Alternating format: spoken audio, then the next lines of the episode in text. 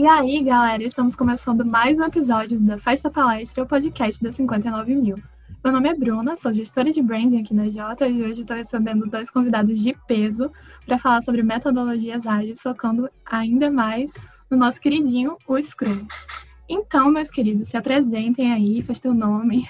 Inclusive, só que tem uma moça aqui que faz muita coisa, desde palestrante, é uma das organizadoras de alguns momentos na Campus Party, foi da RN Júnior, foi da PJ, enfim, faz muito. E tem outro moço aqui que foi eleito duas vezes como gestor facilitador no 59 mil e hoje, além de ser gestor de comunicação, está no front da nossa área de design. Então, que time, né, meus amigos? E aí, pessoal, quem são vocês? Obrigada, Bruninha. É, aqui é a Letícia que está falando. Oi, pessoal, tudo bom? Meu nome é Letícia de Maio. É, então, como a Bruninha falou, eu sou uma estudante de engenharia de produção é, que há alguns anos vem se desenvolvendo muito nessa parte de é, empreendedorismo e desenvolvimento é, empresarial, né? Muito para minha parte pessoal, mas também tentando impactar de alguma forma o mundo. E aí, primeiramente, eu queria é, parabenizar é, tanto a Bruninha quanto o JP por fazerem parte da 59 mil e estarem tentando é, transformar não só a vida do empreendedor local, mas também transformando a, a experiência dentro do curso, né, é, de vocês.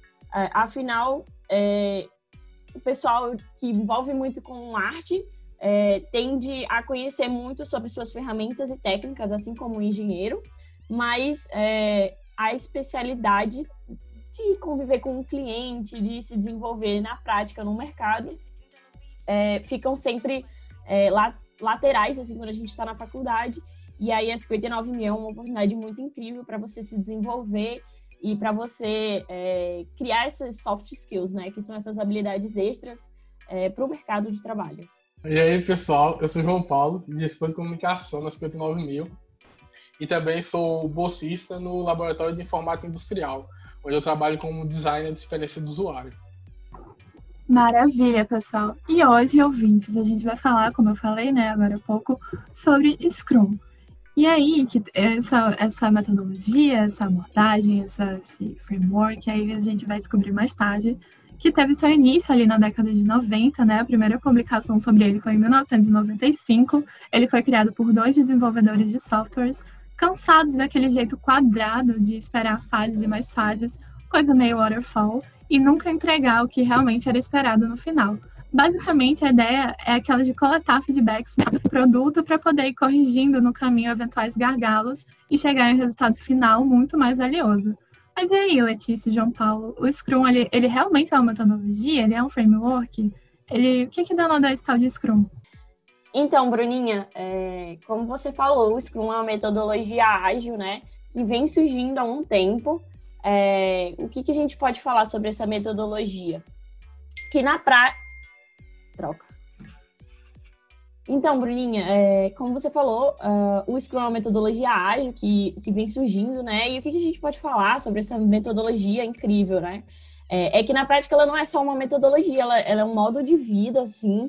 É, a gente não só aplica numa reunião, num momento, mas é, é transformar a empresa inteira, é transformar as pessoas, o modo de pensar delas, o modo de agir, porque quando a gente é, envolve rotina, procedimentos e metodologias, a gente acaba alterando a forma como as pessoas se envolvem com o trabalho. E aí, por exemplo, é, com o Scrum, a gente traz é, um pensamento mais ágil. E o que significa isso? É um pensamento que a gente não mais é, vai vai pensar no projeto como um todo, ou num documento como um todo, ou numa etapa como um todo. Por exemplo, dentro das consultorias da Produtiva, na época que a gente não aplicava o Scrum, a gente aplicava o PMBOK, a gente via, por exemplo, a gente tinha que fazer um manual. E aí a gente fazia o manual de cabo a rabo. Qualquer que fosse a etapa interna dele, ah, o manual tinha, tinha que mapear 10 setores. Então eu ia mapear os 10 setores e ia colocando dentro do manual, assim, jogando. E aí, quando o manual estivesse pronto, a gente ia olhar ele e ver o que, que como é que tava. Parece bem normal, afinal, tipo, é um dia a dia normal de você construir algo, você vai montando e no final você olha. Mas, quando a gente aplica o Scrum nisso, a gente não mais pensa no manual, a gente pensa diferente. É, então, a vida do consultor muda. E aí toda a rotina da empresa vai mudando junto. Porque se eu não penso mais no, no manual, dessa vez eu penso nos setores. E aí eu subdivido o manual em setores, e aí eu rodo cada setor, e após rodar em cada setor eu corrijo, e aí o próximo setor eu já faço de uma outra forma. E aí, diferentemente de como estava é, antes, que a gente fazia algo completo e no final observava, a gente dessa vez é, vai aplicando as mudanças é, e validando elas, aplicando e validando, aplicando e validando. O que também parece muito normal para gente que já é mais jovem e, e parece, assim, cotidiano. Ah, é normal isso. É claro que a gente tem que aplicar e ver se o que a gente aplicou está correto. Mas às vezes numa empresa, quando o seu gerente fala que você tem que fazer um manual, você apenas começa a construir. Assim como um professor fala, você come, é, vai fazer um, um trabalho, você apenas começa a construir. Mas se o trabalho é muito grande, é importante que, por exemplo, a cada período de tempo, que é o sprint, você tenha a possibilidade de você é, revisar o que você já construiu, tanto no trabalho da escola quanto no trabalho é, remunerado e a empresa júnior. Então, tudo isso gira em torno de você revisar o que você fez, de você avaliar e de você sempre é, melhorar. É, a palavra aqui é melhoria contínua, mas não JP. Você que também trabalha bastante com isso, o que, que você acha? Exato, concordo bastante. É um processo muito de aprendizado em que você vai, você aprende uma, você aprende uma forma, você implementa você analisa os resultados e com base nisso você tem novos aprendizados que você vai implementar e aí você vai novamente medir esses resultados. É realmente uma forma de interação.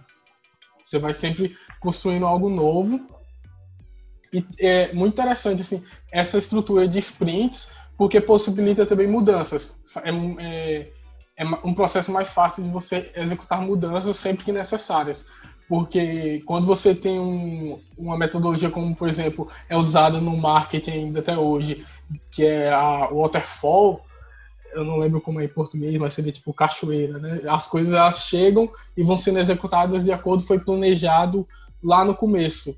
Quando você tem um planejamento muito rígido, você não consegue, você tem muitas dificuldades para realizar mudanças. E a gente sabe que, por exemplo, no mercado de marketing, mudança acontece o tempo inteiro é um, é, é, é uma, tá sempre em constante mudança. Então, o sistema de sprint ele possibilita que a cada, a cada sessão você consiga fazer essas adaptações para estar sempre atualizado com as necessidades do cliente e com o que o mercado traz. Acho que você falou a palavra certa, viu, JP? Você falou a palavra medir. É, muitas vezes também o que não é feito nesse modelo antigo, que é o que você falou, esse modelo de waterfall, que é de cascata, né? É medir. Então, o que, que a gente fazia antes? Se eu tinha. Eu, eu sempre dou o exemplo do manual, porque era, foi realmente a vivência que eu tive. Se eu tinha um manual para fazer, então é, é, eu ia entregar o manual e no final que eu entregasse o manual, ele ia estar 100%. Então, eu só tinha 0% e 100%. E aí não havia muita necessidade de ficar medindo esse meio do caminho, né? Tipo, não tem como eu dizer para você se o manual tá 65% porque eu estou construindo ele completo, como uma coisa macro. É, e aí, o que, que o Scrum faz? Ele faz com que a cada semana, a cada período, a cada duas semanas, um mês, enfim, o período que você delimitar, que é esse sprint, né? O sprint é essa rodada, como se fosse um jogo mesmo, a cada rodada de, de um período específico, as coisas é, se alternam e elas são medidas. Então, você vai medir o quanto a sua equipe avançou. Galera, essa semana a gente avançou 10%. É, galera, o projeto está em X%. Galera, é, das 100 artes que a gente tinha que produzir, a gente já fez 79% das artes. E aí vai encaminhando e vai medindo. E, cara, isso para quem trabalha numa equipe é muito legal. É, eu posso falar por experiência própria, porque quando o seu gerente fala, galera, a gente ia andar 12% essa semana, mas como vocês deram gás, a gente andou 20%. Parabéns, galera. É, eu vou premiar vocês com, sei lá, um rodízio de pizza quando a consultoria acabar por causa disso, os seus bons resultados, enfim. São essas pequenas coisas que vão motivando e vão fazendo com que você queira terminar o projeto anteriormente. É importante também entender que o Scrum, é, ele pode também ser uma metodologia de vida, como eu falei, e uma metodologia da empresa, mas ele é muito melhor aplicado em projetos. Então é bom que essa coisa que você esteja envolvendo tenha um início, um meio e um fim. Ela pode rodar sempre, então tipo você pode sempre é, utilizar como uma metodologia base dentro da empresa. Ah, a gente vai rodar toda semana e toda semana a gente vai avaliar o que deu certo na empresa e o que não deu e tudo mais. É, mas voltado para projetos, ela tem uma é, mensurabilidade muito maior. Que é essa parte que o JP estava falando de medir, que é muito incrível, velho. Exato, e no caso, a gente, como a gente trabalha com marketing, a gente tem sempre uma entrega constante, que é um dos pontos importantes também do Scrum, que é você não ter só a entrega final, você está sempre atualizando o cliente do processo, você está sempre construindo de forma colaborativa com o cliente. E na nossa área assim de rede social principalmente a gente tem muito essa entrega constante a gente está semanalmente realizando entregas para o cliente e toda semana a gente tem essa oportunidade de testar coisas novas ver o que está dando certo ver o que não está e está sempre melhorando o serviço eu acho que esse é o ponto mais forte do Scrum para principalmente assim, para a área de marketing pelo menos assim que é a área que eu tenho mais conhecimento né a área de publicidade e propaganda que essa oportunidade de a gente estar tá sempre evoluindo semanalmente. E aí, gente, a gente teve o primeiro case do Brasil de corporações que utilizavam Scrum em meados de 2007 na Globo.com. E a galera ficou chocadíssima em saber que esse povo que fica em pé 15 minutos por dia e está entregando muito, muito, muito mais e melhor do que uma galera, assim. Então, eu queria saber de vocês, qual foi o primeiro contato que vocês tiveram com o Scrum? é, se foi no estágio, na faculdade ou no próprio MED mesmo? É, o meu primeiro contato foi no curso de Ciência da Computação, porque sim, eu tentei cursar Ciência da Computação, mas acabei trancando. E o meu primeiro contato foi no curso de Ciência da Computação, que é uma área que usa isso extensivamente em todos os projetos. Não foi um, um, um contato muito que durou muito tempo. Foram projetos pequenos, mas é, no curso tinha muito essa coisa de usar tudo que a gente pode. Então, um grupo de três pessoas queria usar Scrum para fazer um trabalho da faculdade que ia durar duas semanas.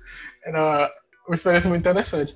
Mas a primeira experiência realmente de trabalho de projeto mesmo para cliente, de entregas, foi na 59 mil. Mas a minha primeira experiência mesmo com projetos realizados para clientes, com equipe, foi nas 59 mil, executando projetos de mídia social e também de materiais off, de entregas de é, panfletos, adesivos, realmente coisas de da área de publicidade, o que foi uma experiência muito interessante, porque até então nunca tinha visto o Scrum sendo implementado dessa forma. Ah, então, JP, a minha experiência foi assim, semelhante, porque veio da empresa Júnior. É, quando eu entrei na Produtiva Júnior, não sabia o que era Scrum, o que era gerenciamento de projetos. Na verdade, esse foi um dos objetivos, né? De entrar e aprender um pouco mais sobre esse mundo. E aí, lá dentro, eu descobri é, que a gente utilizava o PMBOK na época, que é um, um modelo de gerenciamento mais antigo. E é um guia, assim, gigante, tem umas 500 páginas é, falando sobre todas as etapas, é, desde a iniciação até o encerramento do projeto, é, e desmembrando e fazendo é, custos, análises, tudo. É incrível, né? Quem lê assim tem todo um guia para você fazer todos os tipos de projeto no mundo. É, contudo, quem, quem ficava na produtiva passava cerca de dois anos no máximo, é, se não menos tempo. Então, é, uma pessoa que tinha pouco tempo lá dentro não tinha é, como ler um livro de 500 páginas só para conhecer um pouco mais sobre gerenciamento de projetos. Além do que, a gente começou a ver que alguns indicadores não estavam indo muito bem. E aí, o que, que foi visto? É, foi visto que a gente tinha essa metodologia que estava sendo usada e que os indicadores não estavam é, atingindo o que era esperado. Vou dar um, um exemplo para vocês. É, na época que eu entrei, no ano seguinte, a meta planejada pelo planejamento estratégico do, ao final do ano era de que cerca de, não me lembro bem, mas era cerca de 46% dos projetos é, ficassem no prazo. Isso era uma meta difícil, viu? Ou seja, era uma meta que dizia para todo mundo da empresa que mais de 50% dos projetos iam atrasar. Iam atrasar e a meta era essa. E aí chocou muita gente, assim, na hora que a gente estava construindo isso, mas assim, era a realidade da empresa porque a gente é, tinha muitos projetos e muitos não estavam andando bem e tal. E aí o, o, novo diretor de projetos do, do próximo ano pensou assim, bom, é, é bom a gente tentar colocar alguma outra coisa para mudar essa realidade, né? E aí naquela época que foi o Jordan, é, ele trouxe a metodologia do Scrum junto com o, o atual diretor de projetos para começar a mudança já no ano anterior. Então, é, entendam também que o Scrum devora, viu, gente? E aí eu, eu tava nessa mudança, eu estava executando projetos tanto no modelo anterior, quanto comecei a executar no modelo, no modelo do Scrum, e depois continuei quando o, o Scrum deu certo. E aí a gente subiu dessa, dessa, desse, desse indicador baixíssimo, que era 30 e poucos por cento, que a meta era 40 e poucos, para quase 70% dos projetos no prazo. O que também ainda era muito alto, assim, era dizendo que é, 30, cerca de 30% dos nossos projetos iam provavelmente atrasar. E aí a, a meta era sempre melhorar isso para que 100% dos projetos ficassem no prazo. Então, a minha experiência foi através da empresa Júnior. Depois disso, é, eu vi sendo aplicado na, na última startup que eu fiz parte, que foi a Startup Days. E aí lá a gente aplicava o Scrum semanalmente. Então, segunda-feira a gente fazia reunião de alinhamento e sexta-feira a gente fazia uma reunião é, de análise da semana. E aí mensurava, via o que, que deu certo, o que, que não deu certo e planejava a próxima semana aí, a partir disso aí também.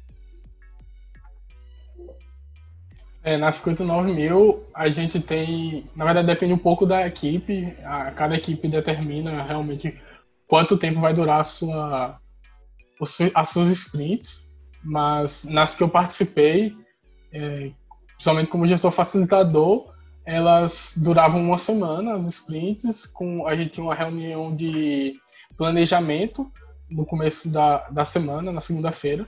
Na verdade, tinha planeja, a gente, eu colocava ali o planejamento e a retrospectiva em uma reunião só, até pelo próprio da própria forma que eram nossas entregas, né, fazer uma reunião só para retrospectiva acabaria ocupando um espaço que a gente não tem tanto. Mas é, a gente também tinha daily Scrum durante toda a semana.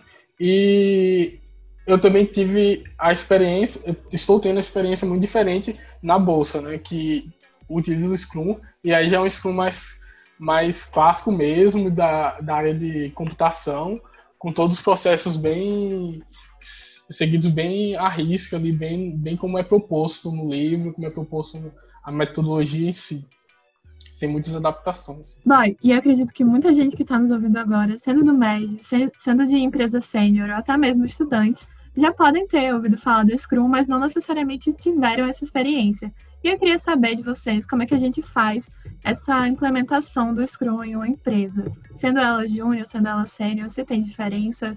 É, o ideal é fazer o onboarding do, com o time sobre o produto, com as lideranças primeiro. Para vocês, quais seriam os primeiros passos para implementar o Scrum? Ah, cara, tipo, já apliquei o Scrum numa consultoria, então o que que era? A gente, como equipe do projeto, trabalhava com o Scrum e a empresa que a gente estava fazendo consultoria também trabalhava com projetos, então a gente implementou lá o Scrum para que eles aplicassem. É, a transição ela é demorada e complicada, mas é muito legal. Porque o que, que você tem que começar a fazer? Você primeiro é, começa a entender quais são os seus ritos, né? Dentro dos projetos. Ah, é, a gente faz, a, a, faz reuniões assim, faz reuniões assado. A gente. É, quais são. O, qual é o mapeamento que você vai fazer de tudo isso, né? É, a gente discute o que na reunião, como é feito, como é que são executadas as atividades, é, como é que são passados os alinhamentos. Então, é um, a gente começa a mapear tanto as reuniões quanto as atividades, a agenda, como é feita tudo isso, para poder entender é, como a gente pode acelerar, medir e, como eu posso falar, e departamentalizar cada atividade, né? É, quando a gente colocou o Scrum dentro da, da empresa que a gente estava fazendo consultoria, é, a gente fez um, um, quadrinho, explicou o que, que era um sprint, que, explicou qual era, como que poderia ser um sprint para a empresa, é, explicou o que, que seriam reuniões de alinhamento, o que, quais seriam as perguntas-chave dessa reunião, é, fez também, é, por exemplo, como ia ser a reunião do início do projeto, como ia ser a reunião após o projeto, fez um Kanban de atividades, então já explicou o que era backlog, que é como se fosse aquela aquele conjunto de coisas que vão ser feitas ainda, mas elas não estão é, muito bem organizadas, é mais como se fosse um caldeirão do, do que deve ser feito, né? É, e aí aplica junto com o Kanban. Então você vai pegando essas ferramentas que envolvem junto com o Scrum e começando a aplicar. Eu não recomendo utilizar o Scrum completamente logo no início. Na verdade, eu não recomendo a ninguém usar o Scrum completamente, afinal, é uma metodologia flexível e aí vai é, de acordo com a sua necessidade de adaptar, de utilizar, se você vai que quais cargos que você vai querer, afinal o Scrum ele tem cargos pré-definidos, Scrum Master, Product Owner e tudo mais. E aí você vê se na sua empresa cabe esses cargos, Uh, se a rotina acaba e você usar o Scrum Poker, que é uma metodologia é, de contabilização das atividades dentro do Scrum e tudo mais. O, o, básico é você ver as atividades e ver as reuniões e começar a dividir a agenda do projeto nessas, nesses quesitos. E você, JP, o que, que você acha? É, uma coisa que eu vejo também que é muito importante é realmente a mudança de mentalidade. Quando você muda do, do modo cascata para uma metodologia ágil. Porque a metodologia, é, no caso Scrum, ou seja Scrum, seja Lean, qualquer outra metodologia ágil, ela tem prioridades diferentes. Enquanto o, a metodologia de cascata, ela foca muito nos processos e as ferramentas, ela foca muito na, no contrato, na negociação contratual e também ali em seguir um plano que foi determinado na primeira semana que o contrato foi assinado, o, a metodologia ágil ela se dedica muito a ter essa adaptabilidade que a gente falou antes.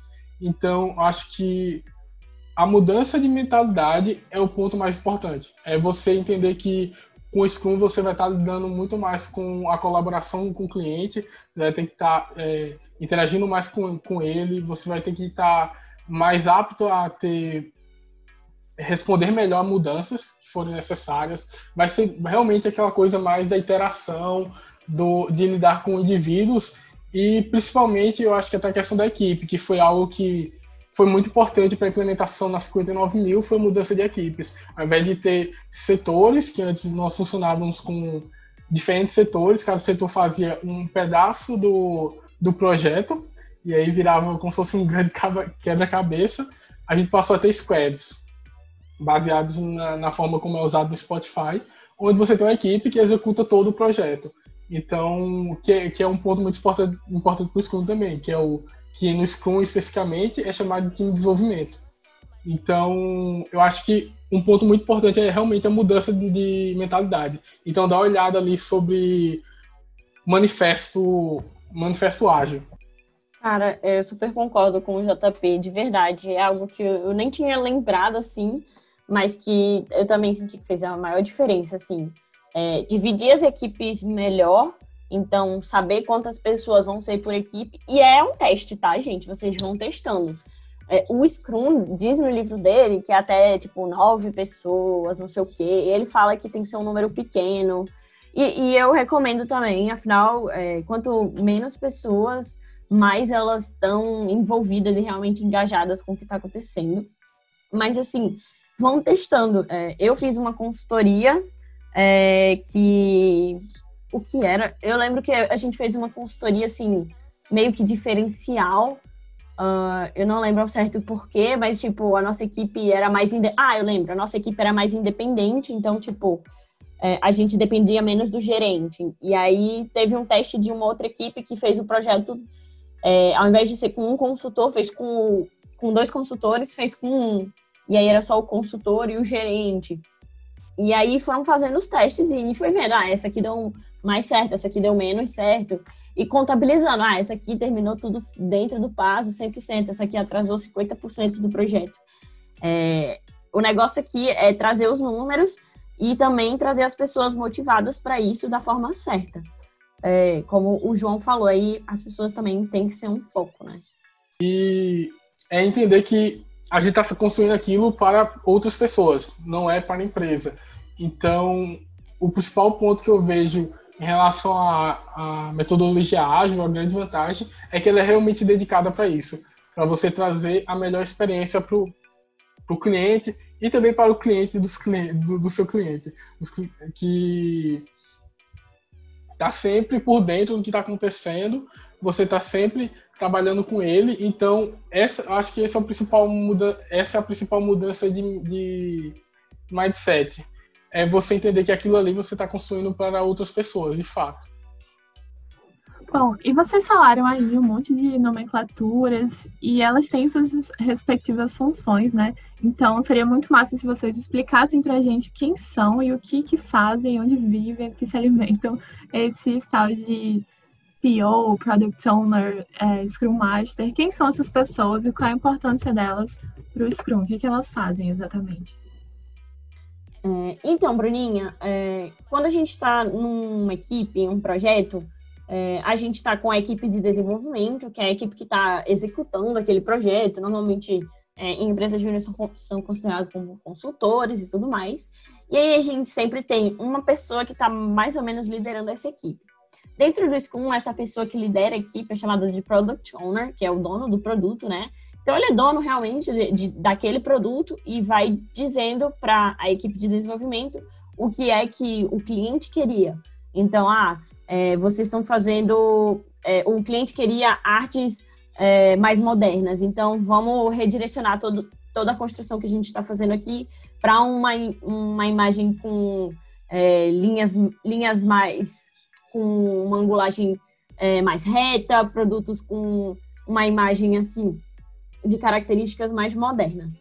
E aí, é, a equipe de desenvolvimento é todo mundo que está executando, e existe uma pessoa por trás do Product Owner, que é o Scrum Master. A gente ouve muito falar de tudo isso. Tem o Scrum Master, Scrum Master, PO.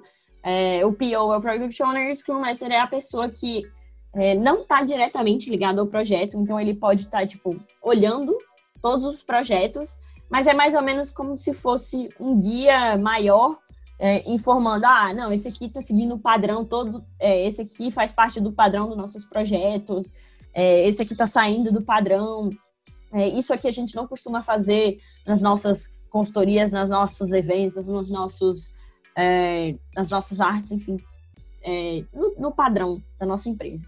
Então, o Scrum Master é como se fosse, em algumas empresas, considerado também o diretor, né, aquela pessoa mais de cima, o Product Owner é como se fosse um gerente, a pessoa do meio, e a equipe de desenvolvimento é aquela equipe da base, da operação mesmo. E você, JP, na sua vivência, é, que mais você sente do, desses cargos, assim?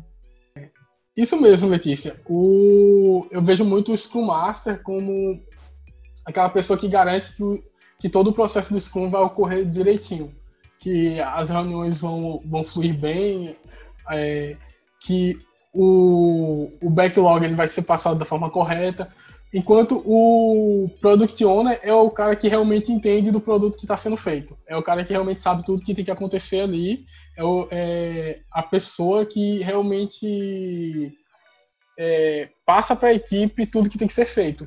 E aí você tem realmente a equipe definindo o que vai ser feito durante a sprint.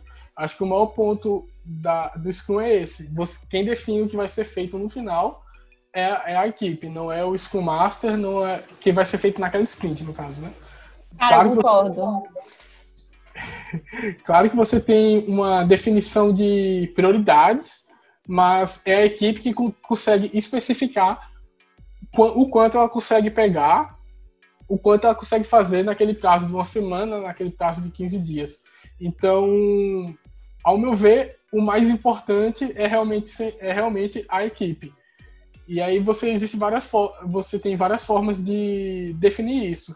Uma delas é o planning poker, onde você pode você a equipe ali define a, valores para cada, cada atividade. E com base nisso, junto com o Scrum Master, eles, eles escolhem qual, junto com o Scrum Master, assim, com o auxílio dele, né?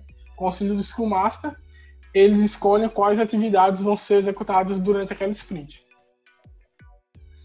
Cara, JP, você arrasou. É, o que a gente não entende hoje em dia é, é sobre liderança, porque a gente sempre acha que liderança é você saber dizer as tarefas para os seus gerenciados, para a sua equipe e você organizar tudo bonitinho. Então você é o cara que organiza tudo e manda todo mundo fazer tudo e fica quieto. Mas é exatamente o contrário, né? É, é a gente ouvir o que, que a equipe quer fazer, entender, conversar, dialogar é, e trabalhar junto, organizando esse quebra-cabeça, que é o planejamento do projeto, é, para poder montar e entregar o projeto de acordo com as especificações, no tempo certo e da melhor maneira possível para o cliente, né? E a gente, às vezes, não entende isso. Uh, por exemplo, eu já liderei equipe que eu realmente não, não enxergava que eu não, eu não precisava dizer o que as pessoas tinham que fazer. Eu tinha que ouvir o que, que elas poderiam fazer e entender, pô, a partir disso, é, vamos mudar essa coisa aqui, vamos alterar esse prazo. Ah, então você consegue fazer isso antes, né? Então, e aí você consegue conhecer o método como a pessoa trabalha, conhecer a, as dinâmicas e, e, sistematizar tudo melhor para flexibilizar, tanto para a pessoa que está fazendo, quanto para você começar a gerenciar isso. E, e, tudo vai fluindo melhor, assim, você vai é, como eu já tinha dito, parabenizando a equipe, você vai influenciando ela positivamente. A equipe vai te dando dicas, então, é, nesses sprints que a gente faz a revisão e que a equipe diz o modo que ela quer trabalhar, como você falou, ela também diz o modo como ela não quer trabalhar. Então, eu já dei dicas de tipo, olha, é, gerente, você foi muito bom, mas eu acho que você cobrou demais essa semana e é, eu ia entregar, mas como você ficou cobrando, eu fiquei nervosa e acabei é, me enrolando e e, não deu certo muito bem o prazo. Enfim, eu dei o feedback e na semana seguinte o gerente já é, é, se aperfeiçoou e, e, tentou uma outra, é, uma outra abordagem e tudo melhorou e se encaminhou para que a gente fluísse melhor. É, eu acho que não só ouvir sobre o projeto, mas ouvir também sobre si. É, é um movimento de total autoconhecimento de, e de abertura, assim. Porque você vai ouvir coisas que você não quer ouvir, mas também você vai poder falar coisas, tudo isso de uma forma assim, bem comedida, é, para ajudar outra pessoa na metodologia dela. Então, pô, é, eu vi que você passou todos, é, todas as atividades juntas, tem como na próxima você passar aos poucos durante a semana, ou tipo, ah, eu vi que você executou todas as atividades logo na segunda. É, sempre que você executar a atividade é, consultor, será que você pode falar comigo para eu te passar mais alguma outra? Vai ser leve, eu prometo e tal, é, mas é só para a gente tentar uma, dar uma andada no projeto, já que o projeto está atrasado. E aí vai se conversando nessa reunião. Porque, assim como no relacionamento, se a gente não conversar, as coisas não vão ser é, bem entendidas, não vão ser.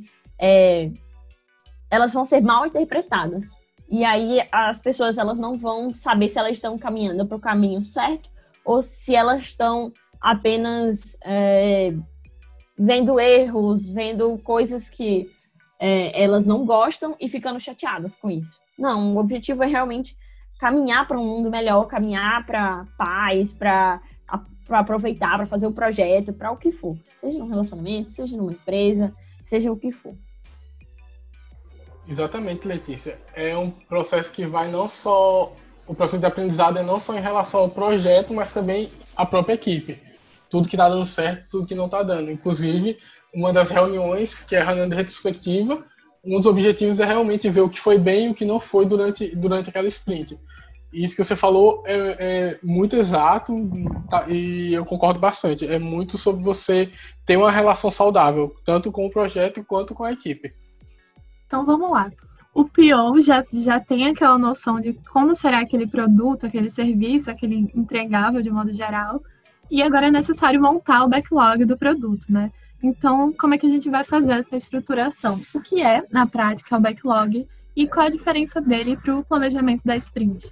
Então, Bruna, no Scrum nós temos dois backlogs, na verdade, que é o, black, o backlog do produto e o backlog da sprint. O backlog do produto, ele deve ele é preenchido pelo product owner e ele deve conter tudo que tem que ser executado naquele projeto.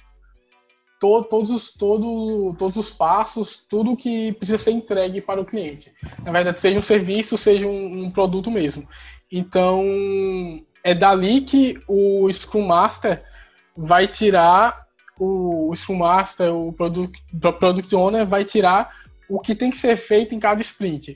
Ele vai priorizar, vai pegar da, do, product, do Product Backlog e adicionar no, na Product Sprint para que a equipe possa definir ali exatamente o que ela consegue fazer. É, eu acho incrível isso que você falou, definiu direitinho.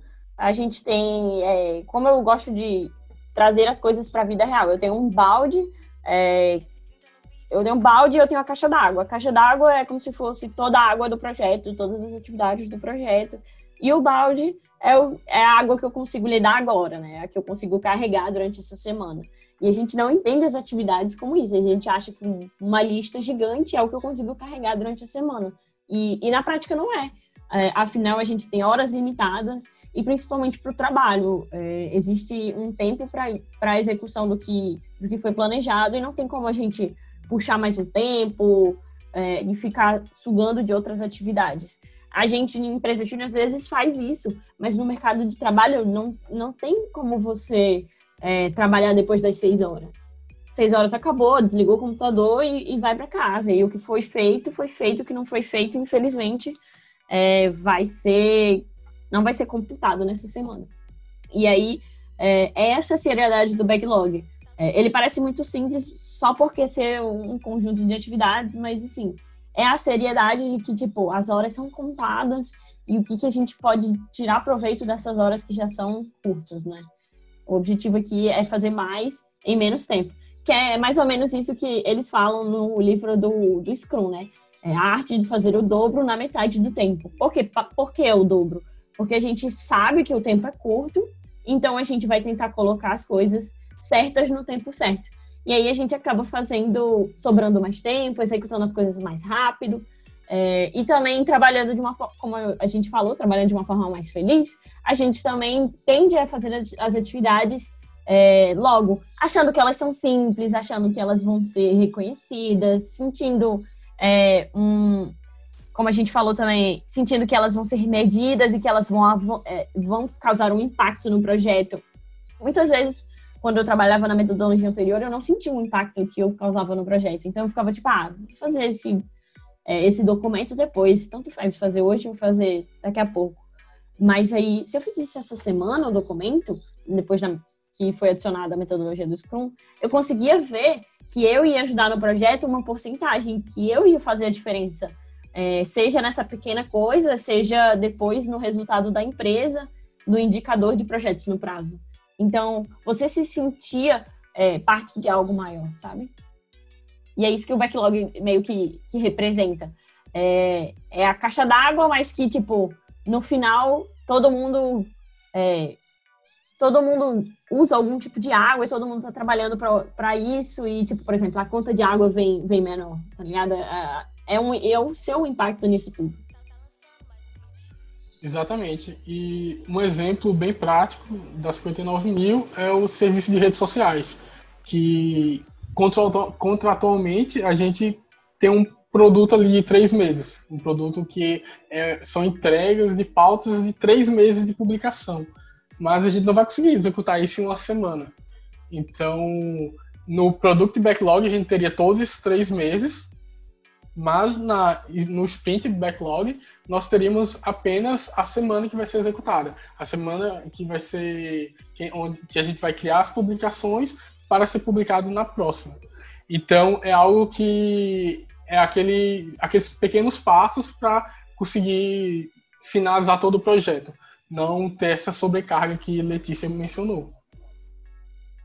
Tá, beleza, galera. A gente montou então nosso sprint, a gente tem a equipe de trabalho que ela tá ali na atividade, uhul.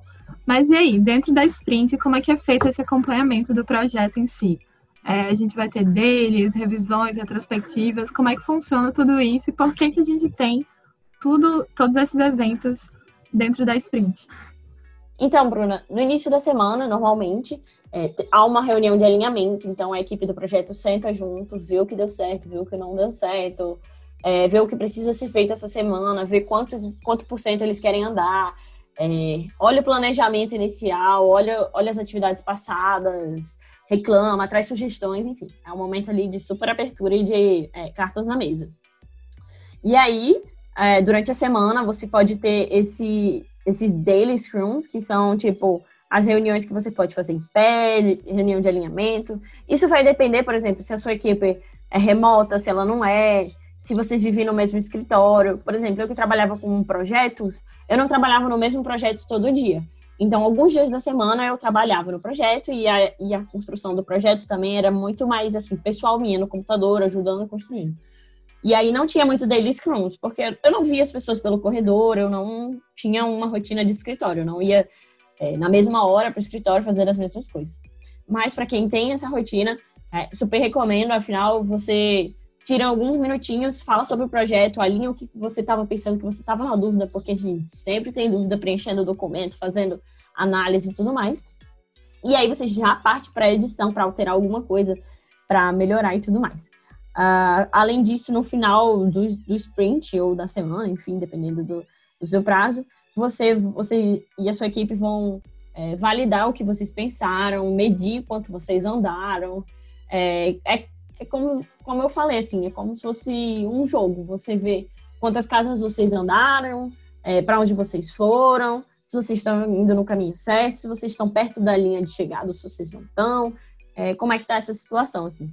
E aí vocês podem até tratar como um jogo mesmo, vão de acordo com o que vocês quiserem, podem personalizar o Scrum, é tão flexível é, para isso quanto vocês acham. Assim. Exatamente, concordo com Letícia.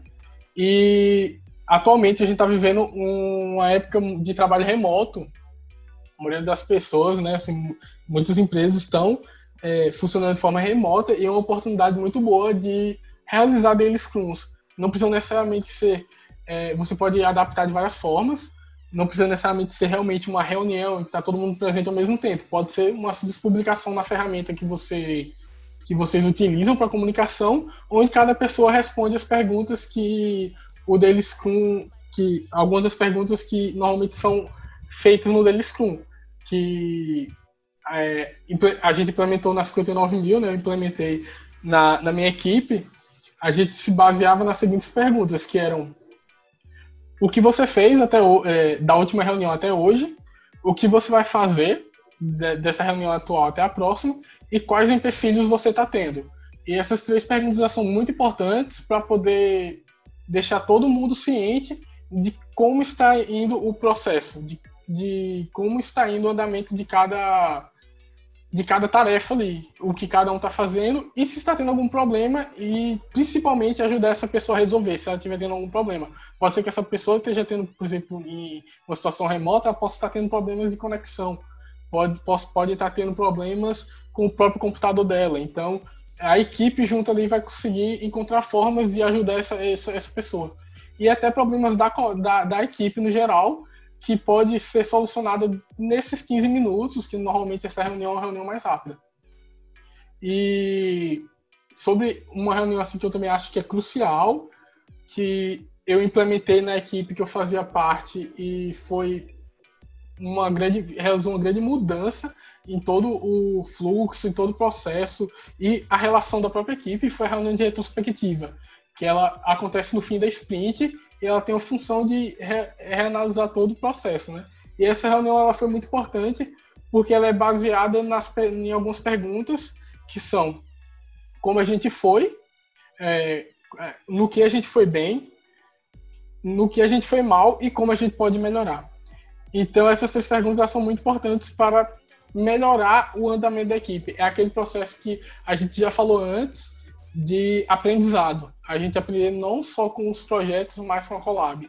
Então, essa reunião acho que é uma das principais reuniões que tem no Scrum, porque ela ajuda muito a cada sprint ser melhor.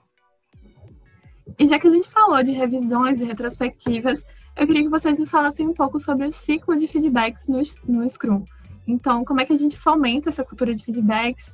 É, é nas reuniões de retrospectivas?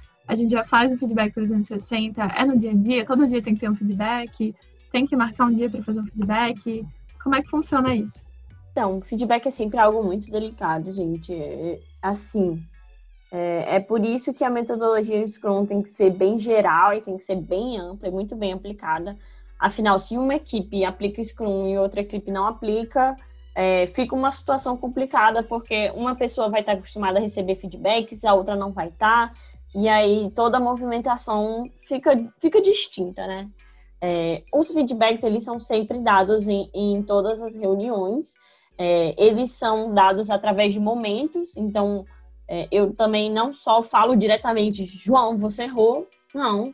É, então, pessoal, que, quais foram os pontos que a gente precisa melhorar? Ah, a gente atrasou em tal quesito. Quais foram os motivos que fizeram a gente atrasar? Ah, é, infelizmente a gente entregou e sempre tratar tudo como a gente, sabe? É, não evitar informar que tal pessoa errou, a não ser que você esteja falando diretamente com ela no privado, assim. É, então, João, eu vi que você não conseguiu entregar no prazo. É, como que eu posso te ajudar para tentar fazer isso? É, ser entregue no prazo na próxima? É, tá tudo bem? Realmente ouvir. É, afinal, as pessoas elas são seres humanos.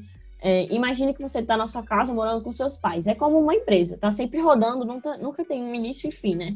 É, a sua família tá ali toda hora com você, não tem um, um dia que começou e não, não vai ter um dia que vai terminar assim. Ela tá sempre ali. Mas é melhor quando você tem momentos para conversar com seus pais. É melhor quando você tem um momento para você discutir o que, que você gosta, o que você não gosta, do que só você ficar falando, ai, pai, eu não gosto disso. É, é, é, chato, porque isso vai estragando a convivência com a pessoa. Mesma coisa no trabalho. Ai, fulano, eu não gosto que você faça isso. Tipo, vai estragando, vai desgastando. Então é um momento de, às vezes, você sentar e dizer, olha, é, você pode fazer uma reunião só de feedback 360, ou então a cada momento, por exemplo, a cada dia que você senta para comer com seus pais, você já pode dar é, os feedbacks e fazer, então, como é que foi seu dia? O que, que foi ruim? O que, que foi bom hoje? Ah, eu gostei quando você me trouxe tal coisa, mas tal coisa me deixou chateado, é, tal, tal. Será que na próxima dá para fazer de tal forma? E já sugerir é, melhorias. O que eu ouvi muito também foi essa parte de sugerir melhorias, assim. Muitas vezes a pessoa recebia feedbacks, mas ela não entendia. Tá, e agora? Só sou ruim nisso? Não, entendeu? Dá um feedback, mas ó, é, eu vi que você é, não é tão bom escrevendo textos, porque o texto que você fez teve alguns errinhos de português. Mas olha, é, tem esse vídeo aqui que dá super é, apoio para quem está querendo aprender como escrever para redação e tudo mais, e já dá uma possibilidade de crescimento para essa pessoa o feedback também não é só é, apontar erros, mas é trabalhar como equipe. Então, a gente errou em tal forma. É, você é, dá uma forma de crescimento para a pessoa. Pô, tu pode crescer de tal forma, cara, vamos crescer junto. É, e, e, é você também se abrir, dizer, olha, eu também erro, é, eu também errei de tal forma, eu, eu quero melhorar nisso.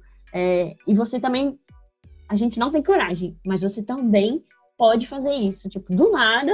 Oi, tudo bom? É, você já trabalhou comigo? Você que está trabalhando comigo? É, você tem um feedback para me dar? É, eu, eu tava pensando aqui e anotando umas coisas pessoais minhas. É, será que você tem alguma sugestão de melhoria? Viu alguma coisa que eu pudesse é, aperfeiçoar nesse tempo? E aí se abrir para isso. É, realmente ver o feedback como um presente, como a gente costuma falar nas 59 mil não como uma simples reclamação, mas como algo que a pessoa está lidando ali para lhe ajudar a evoluir. Concordo muito com, Letícia, com o que a Letícia falou.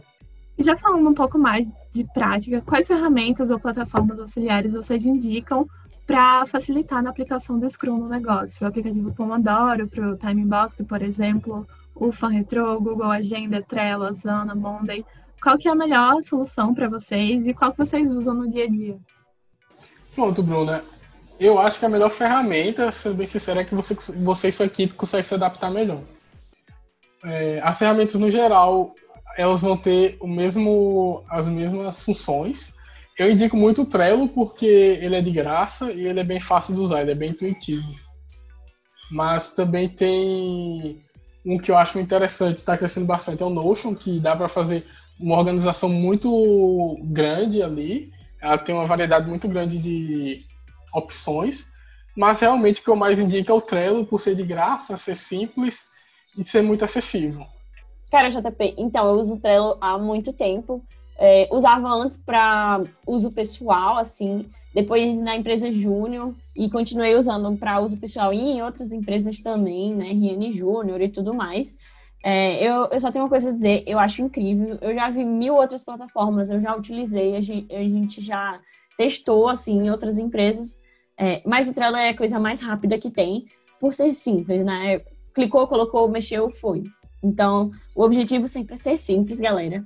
É, são, procure ferramentas que mostre logo, que diga o que você tem que fazer, que diga como que você tem que fazer e da forma rápida. Tipo, se eu tiver que clicar três vezes, já era. Se eu tiver que é, ver muitas coisas, já era. Eu tenho que ver a informação que eu preciso e ponto.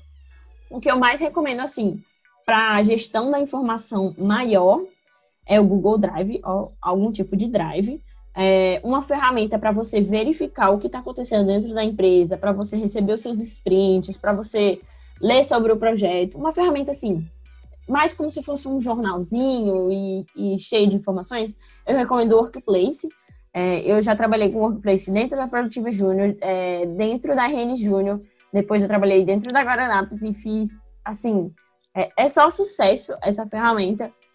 E para quem testa, ela realmente faz a diferença, porque às vezes você quer falar uma coisa sobre um projeto para alguém da empresa e quer que ela seja vista mas não quer que ela seja facilmente esquecida ou quer que ela seja comentada. E um grupo de WhatsApp, Telegram e tudo mais é, não é um local muito bom para isso, afinal as informações sobem. Então, posts é, onde você pode comentar e tudo mais é, trazem essa flexibilidade. A gente recebia os sprints dentro do, do workplace e aí às vezes eu mesma comentava assim no post, ah, é, só sucesso, galera. Vamos que vamos. Essa semana vai ser incrível. E já mostrava que eu estava motivada. E o pessoal que estava no projeto já ficava motivado e tudo mais.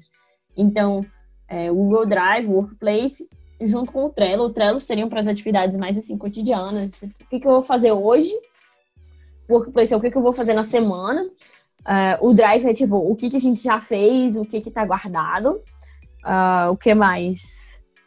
Cara, eu, é, eu usava muitas ferramentas. Como você falou, Bruninha, também, é, o Pomodoro. É, engraçado que eu comecei a utilizar o Pomodoro realmente só quando eu usei o Scrum.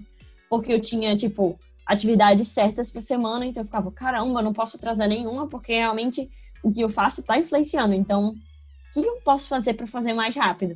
E aí eu utilizava o Pomodoro, que é a técnica de você focar 25 minutos uh, tirar uma pausa de cinco para fazer as suas coisas pessoais, deixar o, o, pensamento fluir, focar mais 25 minutos e fazer isso repetidamente até uma pausa maior. É, realmente foi algo que foi assim imprescindível para o sucesso de alguns projetos em que eu estava. É, afinal, eu e o, e o meu parceiro de projeto sempre utilizávamos. Então, se vocês quiserem testar, gente, testem, vale a pena. Uh, e tem outra, essas outras essas outras ferramentas que estão surgindo agora, que é o Miro para ferramenta de reunião online. Eu adoro o Miro também. Uh, e, e, qualquer outra assim que, que divirta também a equipe. É bom trazer momentos assim, ah, é, galera, vamos tirar essa sexta-feira para ser sexta-feira do karaokê. Todo mundo manda um áudio no WhatsApp. É, galera, vamos jogar aqui, sei lá, no, no Gartic, todo mundo vamos criar uma sala para ficar desenhando. Trazer também é, formas de divertir a equipe. É muito interessante. Eu, é interessante também o Trello, até pela compatibilidade que ele tem com outros serviços. Você tem plugins do Trello pro, pro se não me engano, tem pro Workplace, tem pro Slack, que também é uma ferramenta muito boa de comunicação. Tem, tem pro Discord, então, inclusive, o Slack era uma ferramenta que era utilizada no que a gente utilizava no laboratório de informática industrial e a gente passou a usar o Discord pela facilidade que, teria, que tem para fazer reuniões lá. Já que, além de ter todo o serviço de chat por texto, também tem o chat por voz, o que simplifica muito o processo, porque a gente realmente passa a ter tudo em um lugar só. A gente não precisa estar tá criando é, salas no Google Meets para ter gente já está no, no Discord, já, por ali mesmo já faz essas reuniões. E é, é, justamente como a Letícia falou, eu acho que o Trello é o mais, o mais simples ele é aquele que você clica e já, você já entra direto no seu, no seu quadro, no quadro da sua equipe. E até uma dica que eu deixo é deixem o quadro da sua equipe o mais simples possível também. Não é, evitem encher de informações, deixem realmente o que é essencial ali no Trello para que fique muito fácil ver o que tem que ser feito. Seja a primeira, pessoa, primeira coisa que a pessoa vê quando entra é o que eu tenho que fazer hoje, o que a equipe tem que, tem que executar durante essa sprint. E para Pomodoro tem um aplicativo que eu estou usando já há bastante tempo, que é o Forest. Ele é muito divertido porque ele se resume basicamente, ele bloqueia seu celular durante aquele tempo, então ele, ele realmente tenta fazer com que você foque na, na sua atividade. E se você mudar, por exemplo, para o WhatsApp, ele vai fazer com que sua árvorezinha morra. O conceito dele é, por exemplo, como Letícia falou que ela trabalha durante 25 minutos, ela vai crescer uma árvore por 25 minutos. Se chegar, passar 20 minutos e ela abrir o WhatsApp, a árvorezinha que ela estava crescendo durante esse processo morre. Então até esse sentimento de que você não quer que sua árvore morra, ele é muito bom, porque senão vai ficar sua florestazinha lá com um, um galhozinho seco. E ele tem todo um sistema de, de tags que lhe ajuda a entender cada atividade que você está fazendo, para o que você está fazendo. É muito bom, recomendo bastante. Perfeito, galera. Muito boas as dicas. E aí, quando a gente está tá pesquisando né, um pouco sobre Scrum, a gente acaba se deparando também com algumas com alguns artigos, algumas coisas sobre design thinking, né? Então, como é que, como é que vocês acham que uma pode complementar a outra, a união dessas abordagens, desses frameworks e tal? Faz sentido realmente? Como é que esses, esses dois conceitos conseguem se unir para deixar o trabalho mais fluido ainda? Faz sim, viu, Bruninha? Afinal, o design thinking, é, o que, que significa? É, é, o pensamento focado no design. E o que, que é design? É você focar no que, que vai trazer bem-estar para outra pessoa. Então, vamos dizer, um design de interiores, ele não só é, tem que deixar as coisas bonitas, como a gente pensa, né? Tipo, a gente erroneamente acredita que o design de interiores só quer deixar as coisas bonitas, caras, assim, modernas, estilosas. Mas não, ele quer causar o bem-estar num ambiente para a pessoa que está utilizando. E é mais ou menos isso que a gente quer fazer uh, dentro da, de uma corporação, dentro de uma empresa, dentro de um projeto, dentro de um PPT, enfim. É trazer o bem-estar da pessoa que está assistindo para aquilo. Então, é deixar as coisas simétricas, é deixar as coisas num, numa, na roda de cores, enfim. Todo esse bem-estar na área de design existe também. Mas é, o bem-estar completo é, do design thinking não é só é, esse bem-estar visual, mas é o, bem-estar da equipe, trazendo equipes multidisciplinares, trazendo uma equipe que é, entende um pouco de tudo, é, trazendo uma equipe que é mais ligada no projeto, trazendo uma equipe que está mais confortável com isso, que está feliz, que está engajada, que está é, que tá sendo ouvida é, e tudo mais. Então, o Design Thinking se liga com o Scrum através do, do bem-estar e da flexibilidade que ele pode fazer, que ele pode causar na equipe, né? e até mesmo durante o processo mesmo de construção do produto, já que você tem um você tem um processo que ele que ele é realmente ágil. Ele é um processo de você ter uma ideia, você realizar a prototipação, você testar, você verificar se aquilo vai funcionar. Se não, você descarta e parte para outra ideia. E se sim, você continua o desenvolvimento desse produto. Ele ele tem o objetivo realmente de você fazer aquilo de forma rápida, de forma efetiva, não ter um processo cansativo e lento como outras metodologias têm. Cara, concordo. Então, a gente falou aqui de várias ferramentas e uma delas que a gente citou foi o Miro. E aí, essa ferramenta é um exemplo é, de design thinking aplicado na prática. Então, através do Miro, eu posso criar mapas mentais, é, eu posso é, elencar ideias através de quadros, através de é, setas e tudo mais. E, novamente, para a gente que é mais jovem, é, é simples, né? É tipo, normal, a gente já vê todo esse mundo mais, assim, conectado, mais simples. Mas para os modelos antigos, e eu falo de minha experiência, assim, de uma pessoa que trabalhou no, em empresa burocrática já, eu já trabalhei é, em empresa, assim, uh, que tem, tem muitos processos, muita, muitos setores, muita história. As coisas elas não são assim, elas não, as reuniões não são feitas por mapas mentais. Para gente que é de empresa júnior é muito mais fácil fazer no mapa mental porque a gente tem acesso aqui dois segundos tá aberto. Mas para uma empresa grande, o que é que vai ser feito? Vai ser feito um relatório da reunião, uma ata da reunião e tudo mais. E aí, qual é o que de tudo isso, né? É a gente trazer o design thinking e o Scrum para é, essa realidade da gente e também ir começando a plantar sementinha nas outras empresas.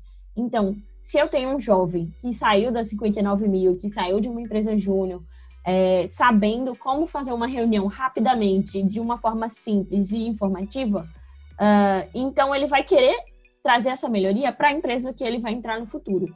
É, seja ela uma multinacional, nacional, de pequeno porte, enfim. Ele vai querer trazer essa melhoria. Algumas vão estar abertas, outras não vão estar. Mas é a sementinha que aos poucos vai crescendo. Por exemplo, a empresa pode não estar aberta em mudar é, formato de registro da reunião. Ah, a gente tem que fazer ata para deixar no padrão. Pô, mas vamos fazer uma ata, então, assim, é, mais visual, deixar com tópicos. Ah, legal, a gente deixou em tópicos, vamos deixar em, em quadrinhos dentro, da, dentro do documento. Ah, legal, ficou bonitinho em quadrinhos também. E aí trazer o design thinking, que é isso de como é que eu vou deixar mais fácil a pessoa ler, é, mais fácil, mais, melhor para o bem-estar dela. E o Scrum, que é como é que eu vou deixar as coisas mais rápidas, como é que eu vou fazer mais em menos tempo, né? Então, realmente, é um processo de você construir está sempre construindo constantemente o, o, o, conhecimento. O design thinking eu acho que ele, ele é muito eficiente para isso, porque quando você você tem um processo rápido de prototipação, de, de teste, de seja lá o que for, não precisa ser necessariamente um produto para um cliente. Como Letícia falou, pode ser um, um produto interno e eu acho que essa é uma experiência muito boa. Principalmente para EJ, acho que é um, é algo essencial, porque tudo que acontece no EJ é muito rápido, acontece tudo muito rápido, é, são mudanças de ciclos muito rápidos, pessoas entram e saem.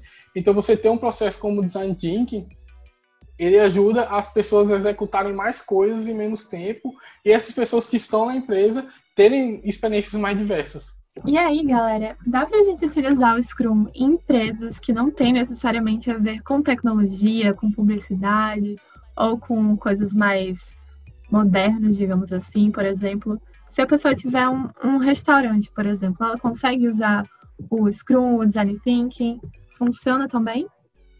Sim, sim. Sim, Bruninha, é, a pessoa, ou o dono, ou, ou até alguém que esteja em um cargo de liderança pode propor para deixar as coisas mais simples, mais visuais, que é trazer o design thinking, é, colocar quadrinhos, ao invés de colocar, por exemplo, manuais complexos, deixar é, registros nas paredes, deixar informativos, é, trazer toda essa visibilidade que já tem o, o design thinking. Além disso, é, trazer as, as reuniões do, do Scrum, então trazer semanalmente uma reunião de alinhamento uh, que, que, a, que a equipe vai, de, vai verificar quais foram os acertos da última semana, quais foram as, os pontos de melhoria, qual foi a reação do, dos clientes, o que, que o pessoal está falando, é, se todos, todas as atividades foram seguidas, o que, que faltou, o que, que não faltou, é, o estoque, como que tá, enfim, faz toda uma avaliação, entendeu? E aí é, é algo mais legal, porque, por exemplo, é, o garçom que não estava nem aí para o estoque, vamos dizer, ouviu na reunião que não tinha estoque de ketchup mais. Então, é, na hora de colocar o ketchup na mesa, ele colocava menos ketchup, colocava menos saquinhos, enfim. Toda a equipe já se alinhava e começava a conversar a mesma língua. Porque às vezes as pessoas não sabem tudo que está rolando dentro da empresa. É, e parece uma besteira, mas, por exemplo, é, se o garçom, se alguém pedisse é, ketchup, o garçom já poderia informar assim: ah, é, infelizmente, nosso estoque de ketchup acabou, senhor. É, mas nós temos outros sabores e tudo mais, enfim, trazer outras opções do que ser aquele garçom, é, vixe, acabou? Nossa, nem sabia, vocês não avisam. Ah, cliente, desculpa, mas acabou. Eu prometi pro senhor, mas acabou. Não, entendeu? Trazer um alinhamento mais completo, assim, e uma experiência melhor, tanto para quem trabalha, está trabalhando, para quem está sendo servido, é, seja no restaurante, seja onde for, né?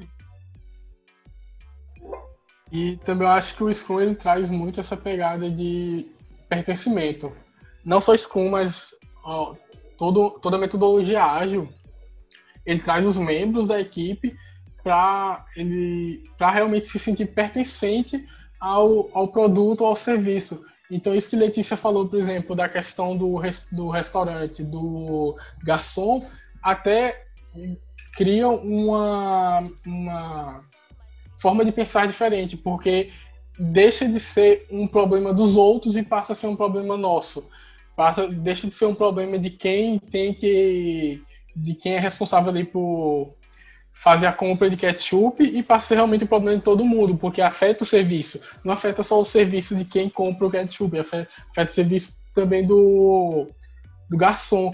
Então, eu acho que metodo, essas metodologias ágeis, um ponto muito forte é justamente esse, é trazer a equipe para ser colaborativa, ser realmente uma equipe unida, seja em computação, seja em publicidade, seja no restaurante.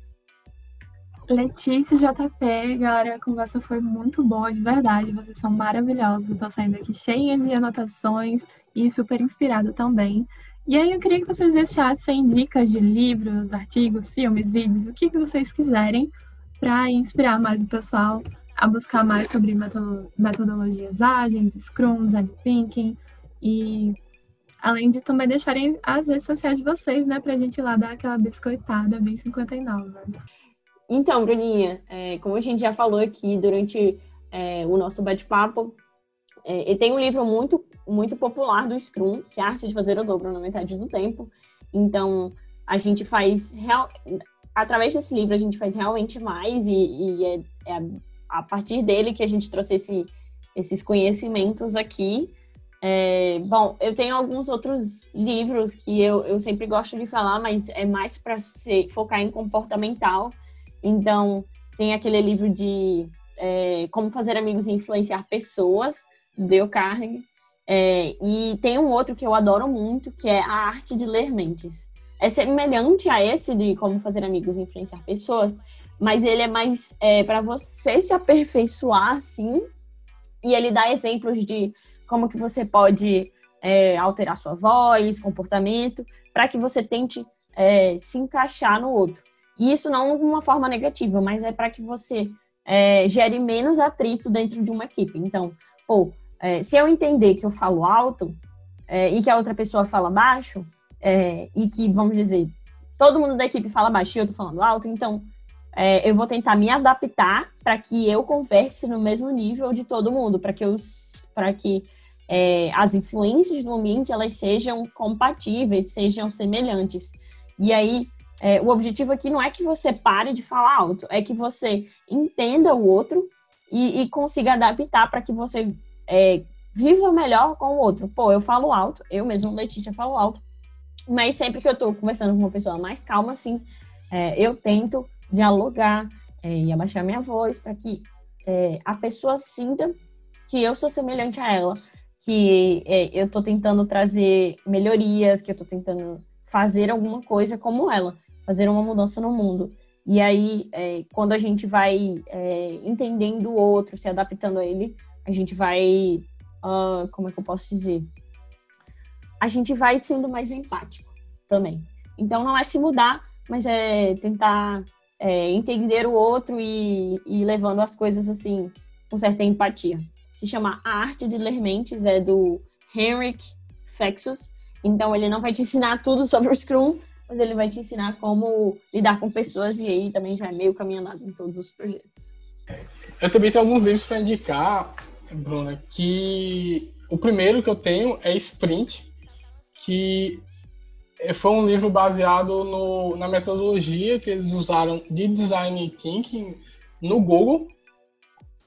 É, ele é escrito por Jake Knapp, com John Zeraski e Brandon Nowitz que foram funcionários lá do Google e eles conseguiram, eles usaram essa é, metodologia de design thinking, eles explicam direitinho como foi esse esse processo na Google e foi um processo que resultou na criação de muitos produtos que a gente conhece hoje e que a gente usa hoje. Então, eu acho que é um ponto muito interessante para ver, principalmente relacionado ao design thinking. Em relação ao Scrum em si, eu acho muito interessante, principalmente para quem vai começar a implementar na sua empresa, dar uma olhada na, no, no Manifesto Ágil. Ele é algo muito importante, foi realmente de onde saiu todas as metodologias ágeis, é de onde originou tudo. Então é muito interessante olhar esses pontos.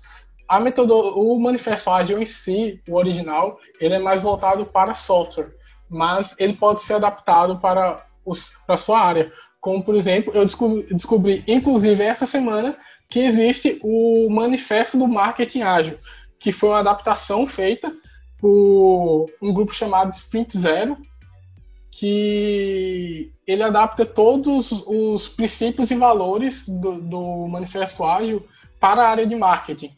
Então você tem coisas como, por exemplo, no, um dos valores do, do ágil é em relação a é, indivíduos e interações. Então ele é pra, em processos de ferramentas. Aí quando vem para o metodologia ágil, ele já traz para campanhas ele traz algo mais, algo mais voltado para campanhas. Você tem um, um, valor lá que é próprio para campanhas adaptativas, interativas, acima de campanhas, de grandes campanhas que é, não são, não tem um resultado muitas vezes viável. Também fala sobre planejamento, fala sobre como pode responder, como as agências de marketing, agências de publicidade podem, podem responder melhor a mudanças, que é algo que é constante na nossa, na nossa área. E também tem um site que é o Desenvolvimento Ágil, que é um site brasileiro, tem tudo lá portuguesinho, resumido, de todos os processos do Scrum, de todas as, todas as funções do Scrum também, que eu recomendo bastante. E um último livro que eu tenho para recomendar é o livro Rápido e Devagar, Duas Formas de Pensar. Ele não é sobre Scrum também, mas ele fala muito sobre como o nosso cérebro funciona, as duas formas que a gente tem de pensar. E é muito interessante você ter conhecimento disso, até para você ter uma melhor tomada de decisão durante os processos do sprint. É aquela coisa de autoconhecimento mesmo. E aí, galera, se vocês quiserem falar um pouco mais sobre os projetos que vocês estão participando no momento, é, deixar as redes sociais de vocês, para o pessoal seguir.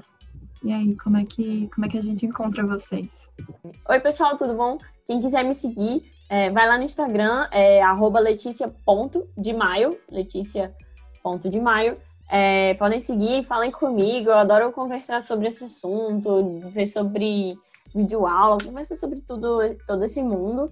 Um, é, eu queria agradecer toda essa oportunidade e realmente dizer é, que eu sou muito fã das empresas juniors. Elas fazem a diferença no mundo, é, trazem oportunidades assim para pessoas que nunca, te, nunca tiveram a chance de, de pisar dentro de um escritório de um empresário, fazer uma proposta, enfim. É, criam na gente coisas que nós nunca desenvolvemos, coragem, é, empatia, é, responsabilidade e tudo mais. E aí é, é, sempre uma honra poder participar com vocês é, nesses, é, nessas conversas. É, chamem sempre, inclusive se alguém quiser aí também que estiver ouvindo, pode chamar. eu não cobro nada não e adoro papear sobre isso. Afinal, eu já fui uma garota que estava do outro lado ouvindo e já fui uma garota que participei de programas assim de desenvolvimento de empreendedorismo e tudo mais. E o que eu puder fazer para que novas garotas, novos garotos, assim, todo mundo possa participar de oportunidades assim e se desenvolva, é, eu vou estar ajudando, tá? É, atualmente eu estou iniciando um estágio é, no, no, nos próximos dias numa uma como que chama? Uma empresa multinacional, assim, é uma empresa de é, construção de parques eólicos aqui do RN. Inclusive, nós do RN temos que ficar muito orgulhosos nisso, porque nós somos é, grandes produtores de energia eólica. Isso é muito incrível, afinal, é uma energia renovável que está é, trazendo menos impacto aí para o mundo. Uh, é mais ou menos isso. Esse é o meu futuro projeto, sim. Tem alguns outros pessoais, mas uh, é mais assim voluntariado e, e ajuda mesmo. É, e quem quiser, segue aí no Instagram. E vocês podem me encontrar também no Instagram. Eu tenho dois perfis lá. O meu primeiro é Ribeiro JPN, é um perfil mais pessoal, mas vocês podem ficar à vontade para seguir. E eu tenho um perfil um pouco mais profissional, que é o JPN Ribeiros, com um S no final, que é onde eu faço publicação de algumas peças de design que eu publico lá. E atualmente eu estou trabalhando em. Eu sou, como eu disse no começo, eu sou bolsista no Laboratório de Informática Industrial. Eu trabalho com design de experiência do usuário e também estou trabalhando em um projeto também para um laboratório da UFRN, exercendo uma função semelhante, mas nessa mais direcionada ao design de interface do usuário. São as telinhas bonitinhas, como o pessoal fala. E é, eu sou gestor de comunicação 59 mil, então você também pode entrar em contato comigo através do e-mail vãopaulo.59mil.com.br ou pelos canais das 59 mil. Você pode mandar mensagem lá, que, se, que vai ter sempre alguém disposto a colaborar com vocês e conversar um pouco mais sobre isso. E é isso, galera. Me sigam também, tá? No Instagram, se vocês quiserem. É Bruna Cortez, com três E's no final, porque Bruna Cortez normal não estava disponível. Muito obrigada, João Paulo. Muito obrigada, Letícia. Vocês são maravilhosos. Nunca vou de dizer isso, porque realmente vocês são profissionais que eu admiro muito. Um beijo e até a próxima.